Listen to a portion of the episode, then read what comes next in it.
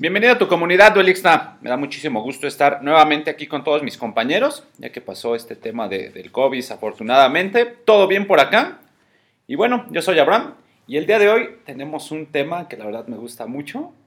Suena muy bien, no tengo tanta experiencia, pero aquí mis compañeros me parece que sí. ¿Qué lo vamos a llamar favoritismo en torneos de Yugi? Que es a lo que nos dedicamos. Yugi. Tal vez haya favoritismo en otros juegos, ya ustedes nos dirán, y tal vez ya después platicando con jugadores de otros juegos nos cuenten sus experiencias. Si no gano, no come mi familia. Efectivamente. Pierde mi deck, pierde mi familia. Estamos aquí con Cristian, Sushi y Andrew, que nuevamente nos pudimos reunir para empezar con estos podcasts y dejarlos a todos con, con este buen sabor de boca. Y bueno, antes de empezar, muchísimas gracias a toda la banda de, bueno, principalmente de Latinoamérica, que la verdad me sorprende mucho. Yo entiendo que es un tema del idioma, pero me sorprende mucho que nos escuchen de, de otros lados de Latinoamérica. La verdad es que saludos a todos y gracias por el apoyo. Y bueno, vamos a empezar ahora sí con Chris, para que nos cuente un poco su experiencia de si ha visto favoritismos en torneos. También. También que nos diga un poco, tal vez también consejos para, recuerden también a toda la banda que, que está pues regresando a jugar, digo, yo por ejemplo en mi caso, o toda la banda que está iniciándose en este mundo del Yugi, que tal vez también les den algunos consejos rápidos de, de- cómo llevar bien un torneo.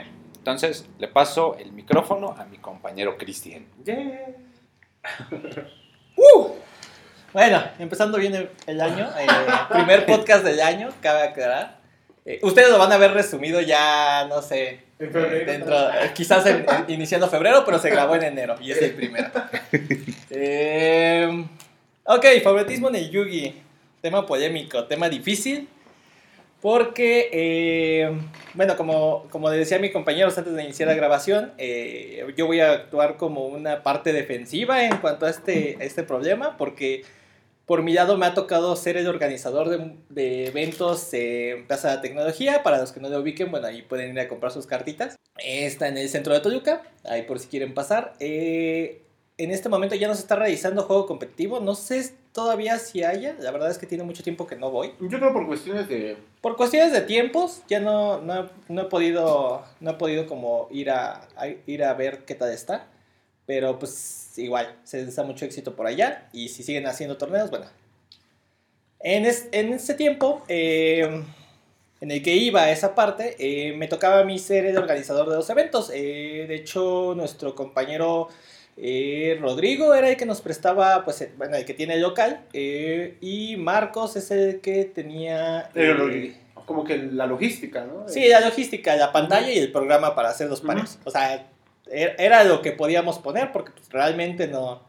Ahora, eh, como tal, yo era la persona que te llamaba hacia de a las mesas y te decía, oye, ¿quieres entrar a torneo? Mira, vamos a organizarlo, 30 pesos. Literalmente era como el güey de Coppel que te va a invitar a, Y la moneda. el abonero de o sea. Entonces, eh, esa, esa era mi función. Eh, literalmente, pues a mí me tocaba jugar el torneo. Obviamente, yo los organizaba porque me gustaba eh, ese, ese ambiente de poder competir. Digo, no está bien que el mismo organizador sea el que esté jugando en las mesas porque no es lo correcto ¿Por qué?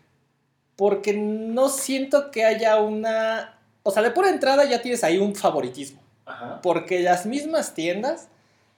Supongo que yo tengo... Tengo un ruling que no sé. Porque hay que ser sinceros. Cuando uno tiene una disputa con un oponente acerca de un ruling, obviamente no vas a saber la respuesta... Uno de los dos tiene que tener la razón. Ajá. Pero ambos tienen un punto. Claro. ¿Quién es el que resuelve el punto? ¿Tú? El organizador. Exacto. ¿Quién lo organizó? ¿Usted? y yo estoy jugando, ¿quién tiene la razón? Tú. Por- Sí, por, por- o sea, hay que ser sinceros. Muchas Sí, veces claro. por tus huevos dices, ¿sabes qué? Pues yo tengo la razón. Y, Sí, claro. Ah, maldita, o sea, yo dije la primera grosería del año.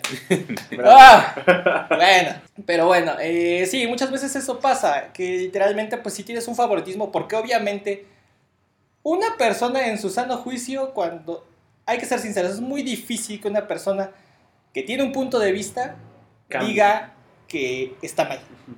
Sobre todo cuando tienes una disputa con alguien. regularmente cualquier tipo de persona cuando se enfrenta en un argumento, obviamente va a decidir que su argumento es el Claro, correcto, claro. porque tienes que defender tu punto de vista y Claro. porque es tu punto de vista. Aparte, en este caso ya de torneos, pues te conviene que sea el fallo a Claro. tu favor. Sí, sí, sí, si la, si la jugada la estás diciendo, obviamente el fallo está a tu favor. Ujú. Ahora, ventajas. Recomendación más bien en este aspecto. Señores, por favor, si están defendiendo su punto, defiendan la muerte. No flexionen. Diría por ahí un amigo, aunque digas la tontería más grande del mundo, si la dices con huevos, tú tienes la razón. Nadie sabe cómo funciona, pero así funciona. Nada más es decirlo con huevos.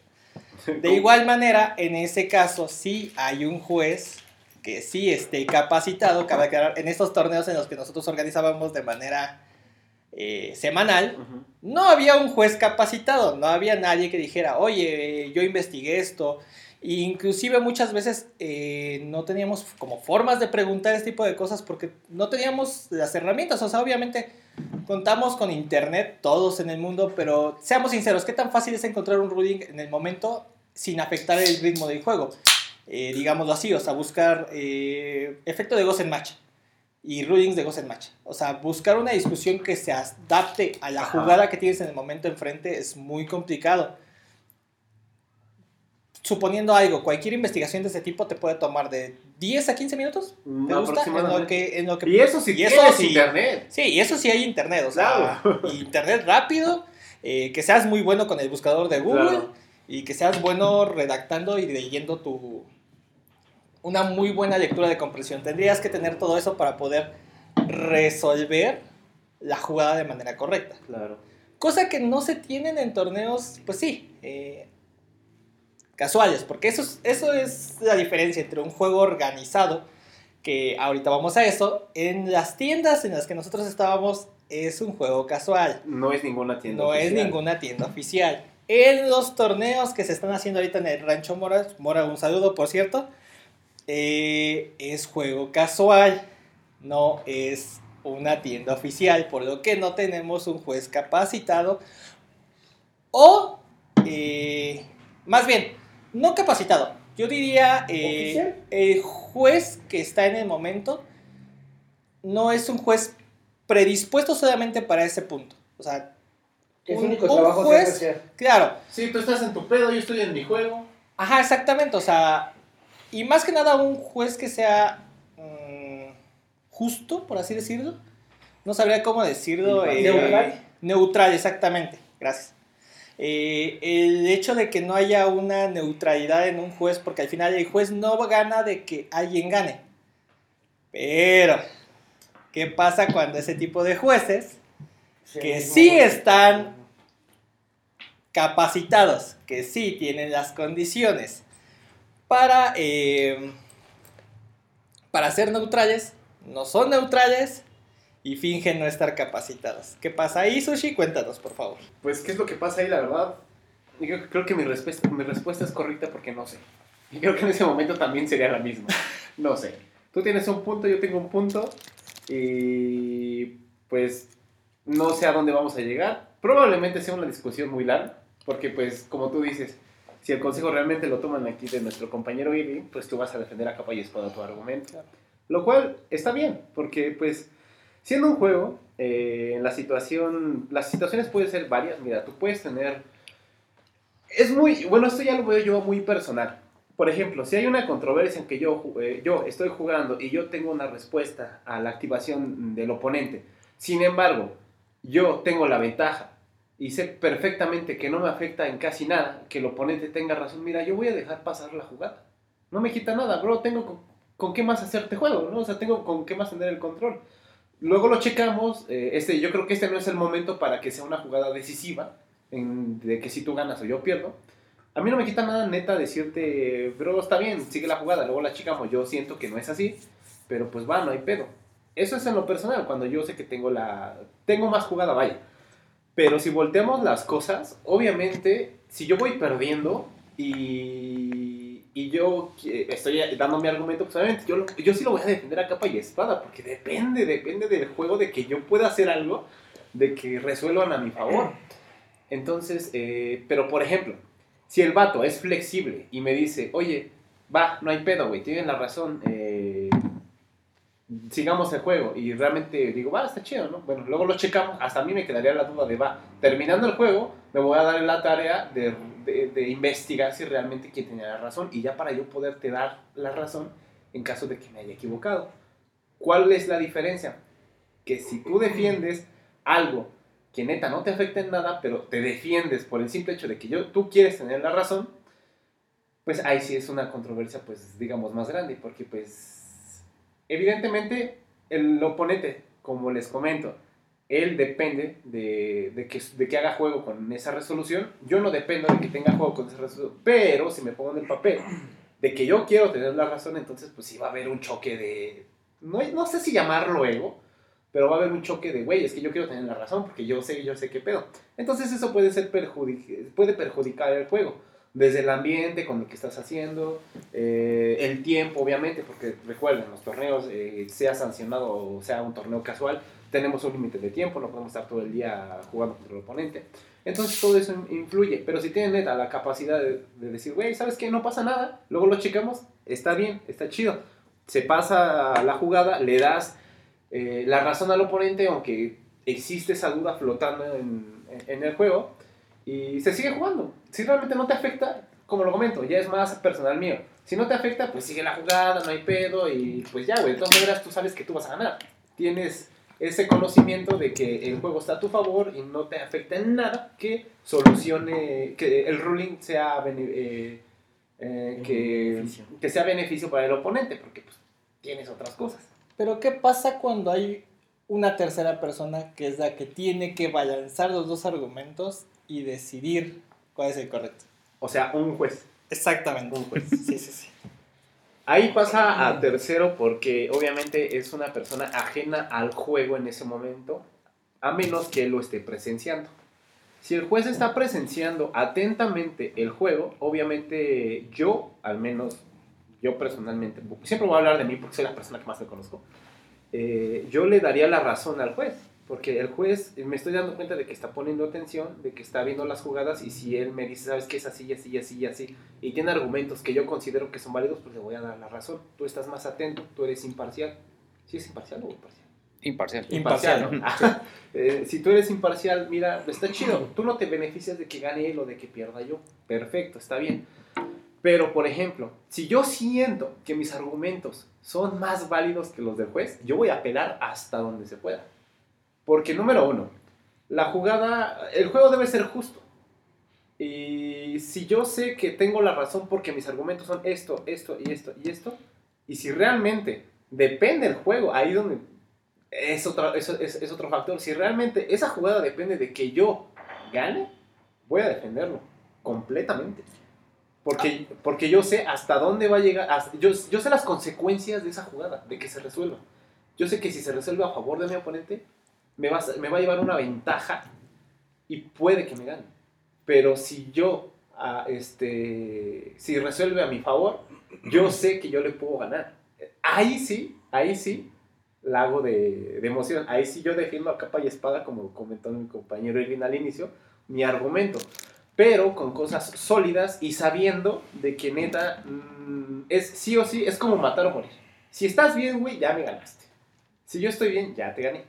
Pero si tengo otras cosas que me que hacen insignificante este, este desmadre, pues lo voy a dejar pasar. Ujú. No, no, no, me- no me quita una pierna, no me, no me quita una carta de la mano, no, no me afecta en nada. Bueno, en Twin Twister sí te quita una carta de mano. Bueno, sí, Sí, o sea. por eso juego tifón, güey. Eh. Eh, llama mi atención el hecho de que al final yo voy a defender esta parte porque creo, Adelante. no creo estar en lo correcto, pero creo que es la forma correcta de ver las cosas. Ajá. El juez se supondría que está capacitado, que tiene la información correcta, que eh, es la persona imparcial que debe de ser. Y como jugadores que somos, nosotros tenemos un punto de vista. Jugador A tiene un punto de vista, jugador B tiene un punto de vista. Pero la verdad absoluta ninguno de las tres la puede tener. Pero el juez puede definir cuál es la verdad absoluta.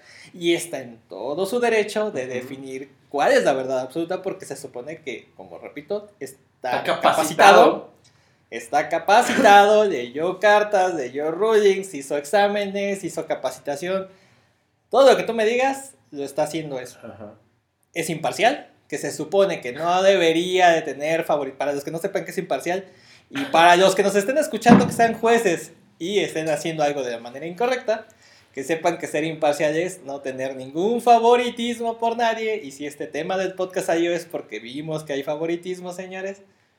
Y tres, más que nada, tienes que tener en cuenta que tu verdad es absoluta y que la verdad absoluta que tú tomes tiene consecuencias. Claro. Muchas veces puede ser que tú le des la razón a un jugador de tu tienda y todos los demás van a decir, no manches, es que esta persona, pues obviamente le está dando favoritismo a, la persona de su tienda y qui- quizás la persona de la tienda tenía razón, quizás sí, el que estaba mal era la- a otra persona, no lo sabemos.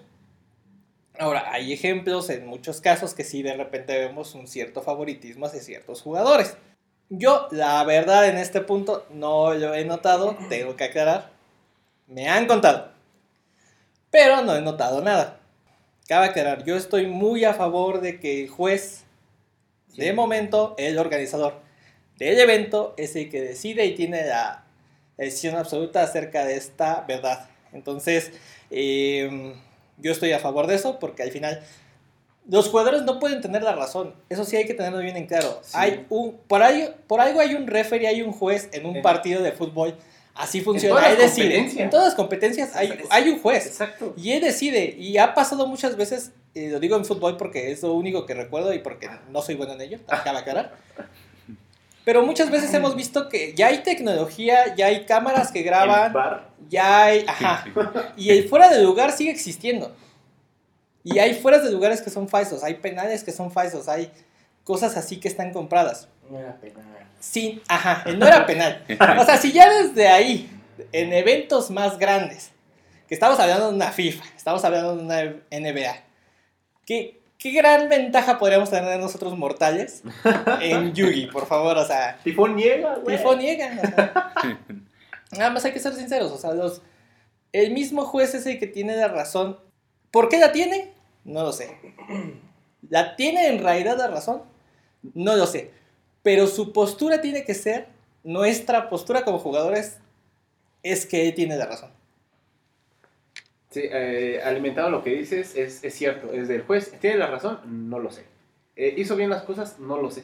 Pero el que sea juez ya te dice algo. Así de fácil. Él es juez por algo. Él me está diciendo esto por algo. No puedes apelar nada porque él te lo está diciendo. Ya en dado caso, como ejemplo en los torneos grandes, puedes apelar al head judge, que es el que pues al final va a, te- a terminar dando la resolución. Pero si un juez ya te lo dijo, pues ya sabes más o menos por dónde va a ir la cosa. Entonces, eh, ese- efectivamente hay que dejar esto al, al- a la gente que esté capacitada. Creo que eh, sí, y al mismo tiempo difiero de, de Sushi.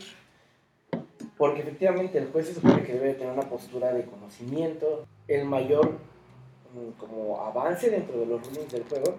Sin embargo, creo que yo lo que, lo que les aconsejaría a comunidad es que conozcan los rulings exactos de su deck. Para que un juez no va a dejar de ser humano, se puede equivocar, puede que ese ruling sea demasiado nuevo y tú no lo conozcas. Eh, por ende, pues empieces a, a como... eh, Si tú te especializas, yo creo que, vaya, en, en el giro que yo me desenvuelvo de forma eh, profesional, la diferencia siempre es qué tan especializado estás para que tengas las bases de que no importa quién llegue, aunque sea de un rango mayor que tú, puedas eh, justificar tu respuesta. Entonces creo que lo primero que les diría es, apliquen ustedes el, yo conozco todo sobre mi deck, yo conozco todo sobre lo, lo que estoy jugando yo. Sí, claro, tengo la experiencia de las Exactamente, situaciones. y cómo interactúa, porque vaya, es esto, yo lo veo así, el juez se va a ir de lo general a lo particular, entonces tú vete de lo particular a lo general, conoce tu particular y luego cómo se va desenvolviendo a lo general, porque el juez va a hacer todo lo contrario. Y eh, que efectivamente, como también comentan mis compañeros, aférrense si creen tener la verdad, porque también creo que el... Somos humanos. Eh, no, y a lo que voy es, es creo que eh, la razón de, este, de esta comunidad, de Duelistas X, generar una, una comunidad positiva. Si ya sabes que no tienes la razón y solo la estás haciendo Cédela. de, de emoción, O sea, no porque quieres ganar, allí lo que hablábamos en podcast anteriores, eres un malísimo perdedor y un Claro. malísimo ganador. Si ya declaraste un efecto y esa resolución te va a afectar, Ni pedo. ni pedo. Ten la, la, asume tus consecuencias, eres humano, te vas a equivocar. Claro, y no pasa No nada, pasa güey. nada. Ya a la siguiente sabes que no lo vas a hacer. Exactamente, creo que eso ahí hay una forma de verlo. Me, me achico porque la cagué o me motivo porque ya vi que sí puedo cometer errores y entonces estoy más al pendiente de cómo voy a hacer mis jugadas. Pero en este tema específico creo que sí pasa mucho que eh, a mí me tocó verlo, no, no, no me lo hicieron a mí, eh, hace muchos años, época a un jugador de, de Toluca en un regional. Ah, no recuerdo exactamente cómo se llama la carta, era una cucarachita, que si la destruían en batalla, este, buscaba una carta. ¿No es el Emer's Play? Emberblade, ¿no? Ajá, El El, Emberblade. el XX. Emer's Play. Me gustaba. A mí lo que me tocó ver es que había, no recuerdo nuevamente, estoy hablando de hace ya muchos años, pero había una forma de... ahí te habla el- Luis. El, el Emerslade, eh, alias, aquí le decíamos el Juan Luis Xavier. Juan Luis Xavier. Chapulín, ¿no? El Chapulín. Saludos, saludos, mi Juan Luis, saludos. Si te pegan, buscas, güey. Sí, más bien él, tú pegas para buscar, pero bueno. Este, el punto es que a un, a un compañero de la comunidad le hace, eh, pega, digamos, hace- no, no, no recuerdo bien cómo estuvo la jugada, pero básicamente el Emersblade no podía resolver. Eh, la resolución de ese Emersblade beneficiaba al jugador contrario. Jugador contrario, amigo del head judge, el head judge le dio la ventaja. De no, es que si resuelve así la carta y demás, y básicamente mi amigo tiene razón. y ¿Es buen pega. Es que no, no recuerdo cómo Ah, fue el efecto. a mí sí me gustó. Ahorita lo, lo dejamos como muy ambiguo. Mm, No mm. importa la carta, el punto es, le dio la resolución incorrecta a, a nuestro compañero.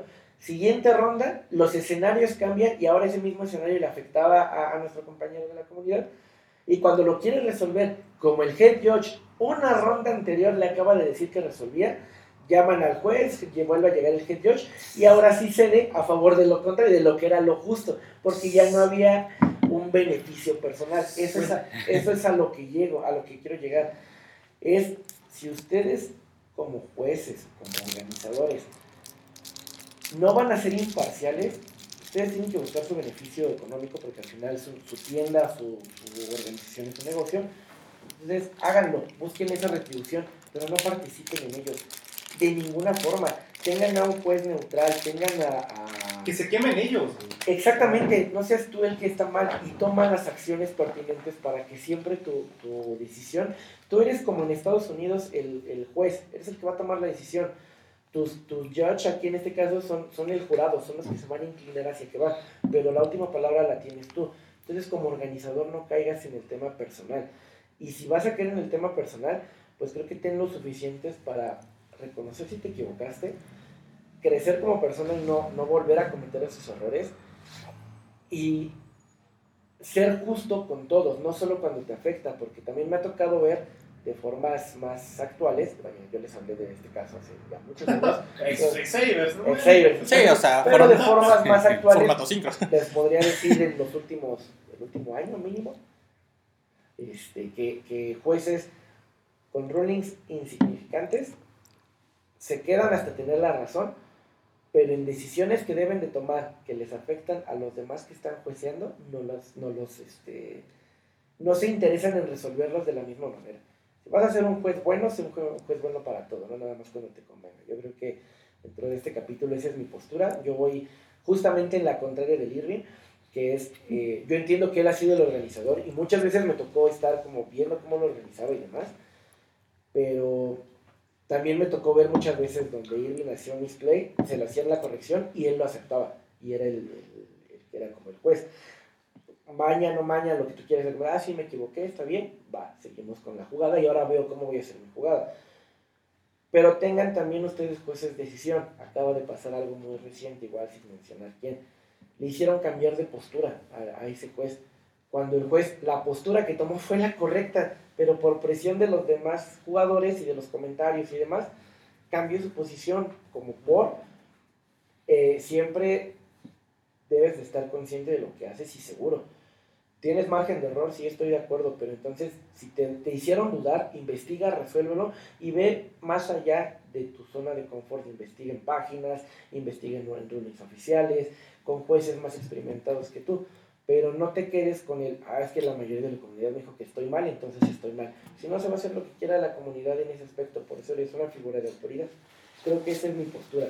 Vas a ser una figura de autoridad, enfócate en hacerlo de forma correcta. Si crees no tener la inteligencia emocional para hacerlo, deja de hacerlo.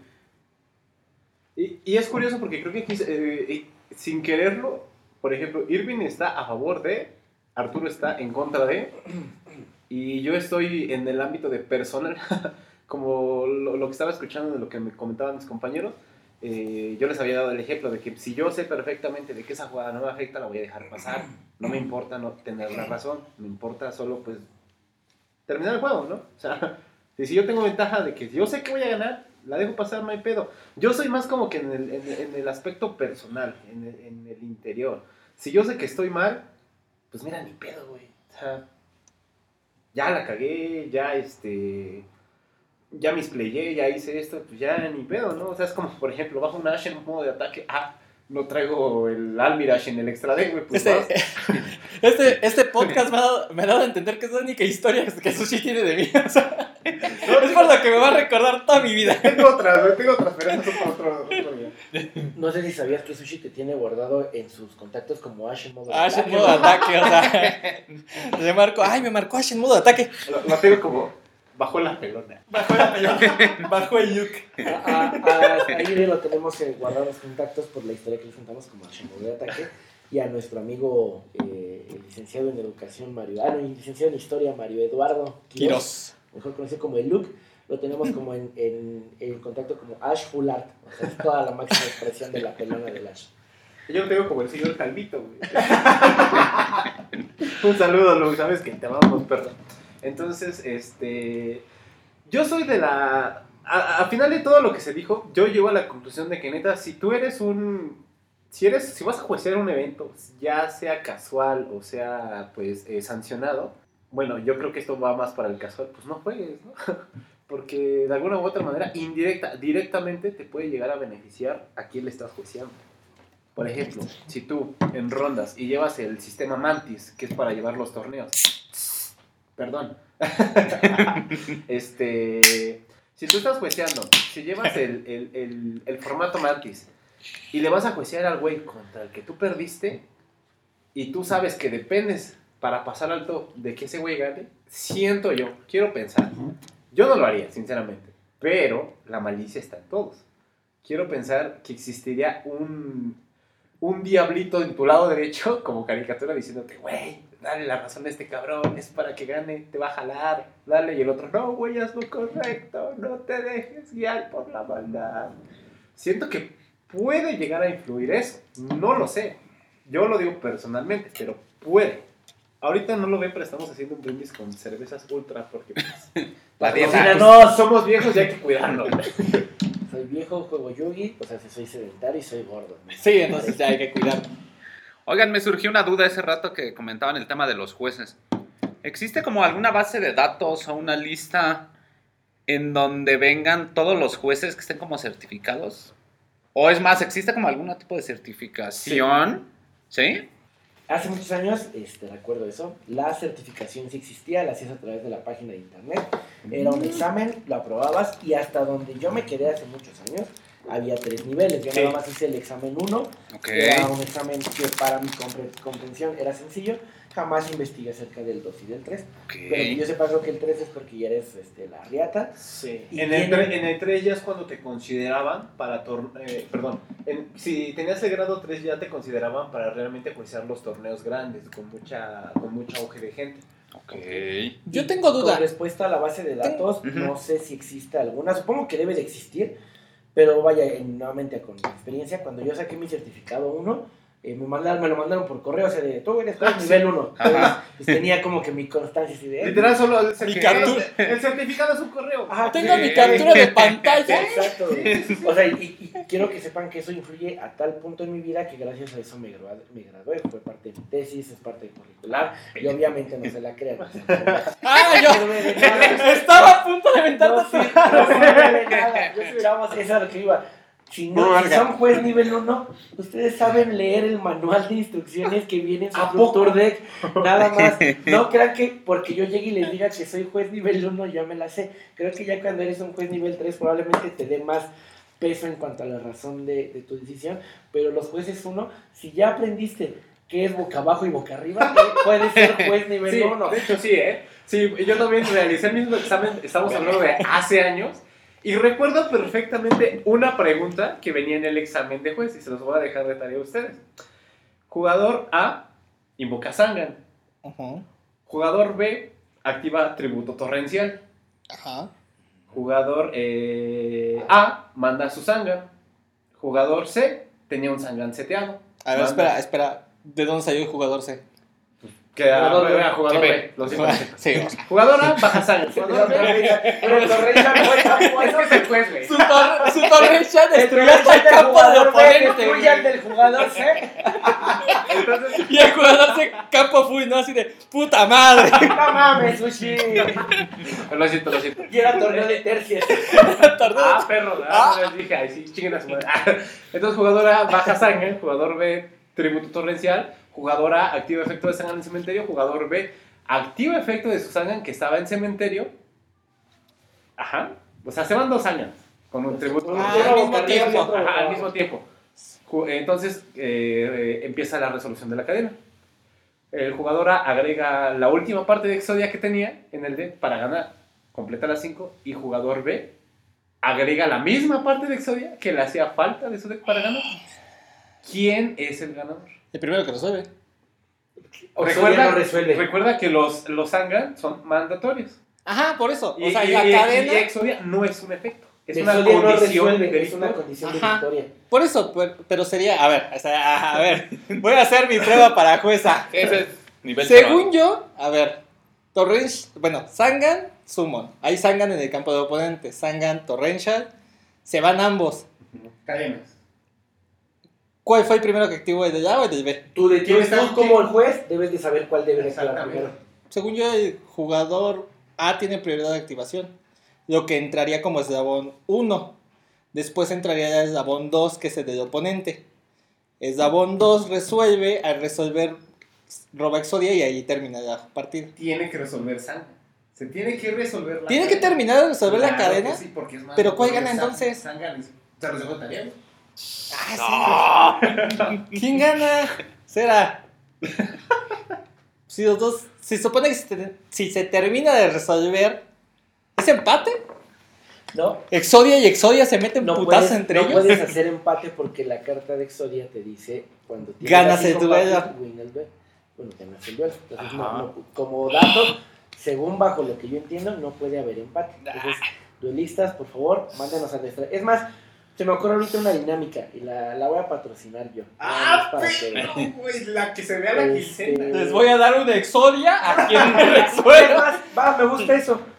El jugador que en la página de Facebook, en cuanto subamos la encuesta, una vez salido este podcast, el ju- el- los primeros tres jugadores, bueno, tres, tres este, uy, comentarios con la resolución con- de de mi cena. parte, de mi parte corre, yo les regalo una Exodia claramente común y un color de Micas Dragon Shield del color que quieran. Yo digo, yo digo que mejor no sean los primeros tres, sino que entre los que tengan la respuesta correcta se rifen entre esos que tengan la respuesta No, correcta. los primeros tres para que haya interacción, porque quiero que estén al pendiente de la página, porque cu- en cuanto salga el podcast, necesito, vayan, van a escuchar el podcast, esto es casi hasta el final, entonces los primeros que hayan terminado de escuchar el podcast y encuentren la resolución, van a estar al pendiente de cuando publiquemos el resuelve la pregunta.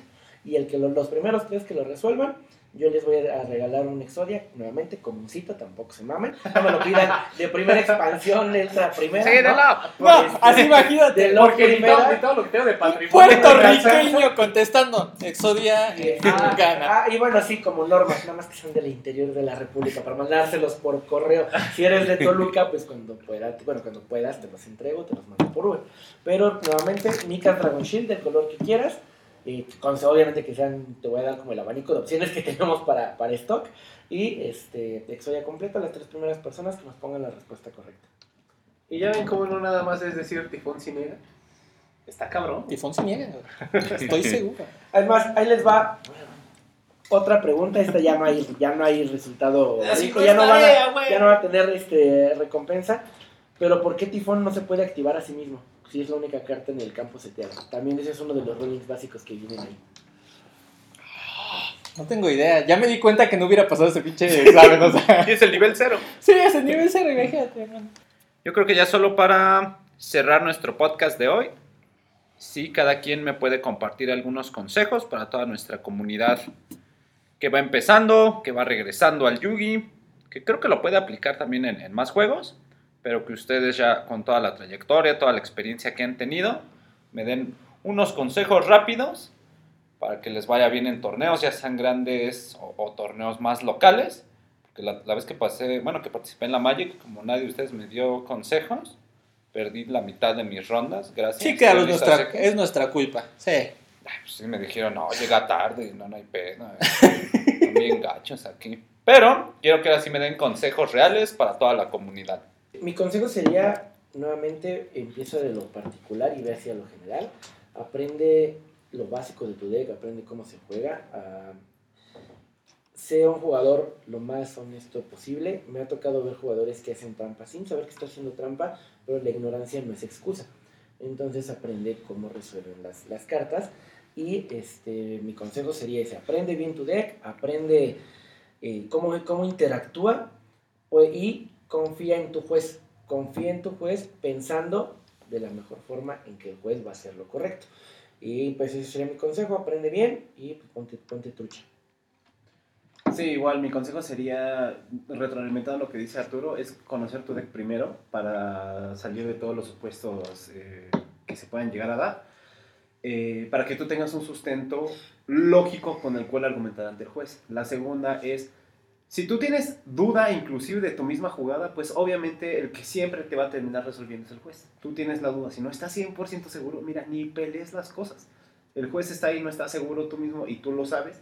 Juez, ¿qué pasa aquí? Ah, pues esto y esto y esto, la razón la tienes tú, la razón la tiene él, ya, se acabó. También agiliza el juego, hace el ambiente competitivo más sano, creo yo, porque se evita de, de- de- de- discusiones. Igual, si realmente sabes que lo que estás haciendo es por un chicle y pega, pues discúlpame, pero sí, no, así no funcionan las cosas. Yo creo que si vas regresando al juego, uno de, la- de los mejores consejos que te puedo dar es ponte a llegar. O sea, lee tus cartas. O sea, si necesitas checar qué hace cada carta, qué ventajas tienen. En torneos, cada vez que tu oponente activa una carta que no conozcas, en lugar de preguntarle decir de, oye, ¿me puedes decir qué hace tu carta? güey, por favor. pide la carta y léela, porque es muy necesario. Muchas veces, si, por ejemplo, no nos vamos a ir lejos, hay un, el Endymion péndulo, o sea, tiene pinches lava, plancha, cocina y... Creo que son 503 palabras las Sí, que tiene. imagínate, Es la 503 carta palabras. con más texto en todo el juego. Eso O sea, Sí, o sea- el texto de, de, de Endymion lo tendrías que publicar en tres tweets diferentes. es un podcast, güey. Es un podcast de Endymion, o sea, sí.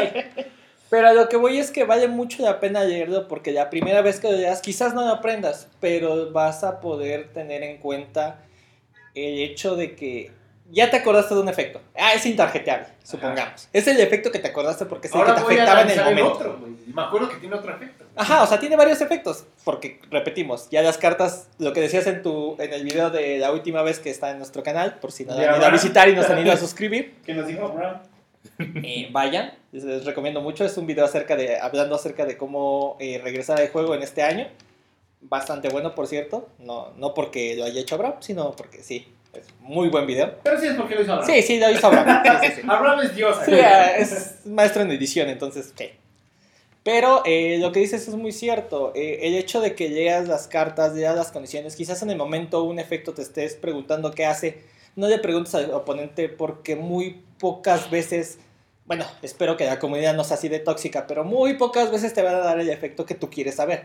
Obviamente yo te voy a decir uno que te va a afectar, pero supongamos que Endymion, ah bueno, Endymion de hecho es una de las cartas clave porque es, te puede decir, ah, pues es intarjetable. Y ya que lo destruyes te puede decir, ah, pues busca una magia cuando es destruido, o sea, llega a pasar este tipo de cosas, o sea, ¿De qué? y tú así de, no, o sea, te pregunté el efecto por eso, porque quería saber el efecto.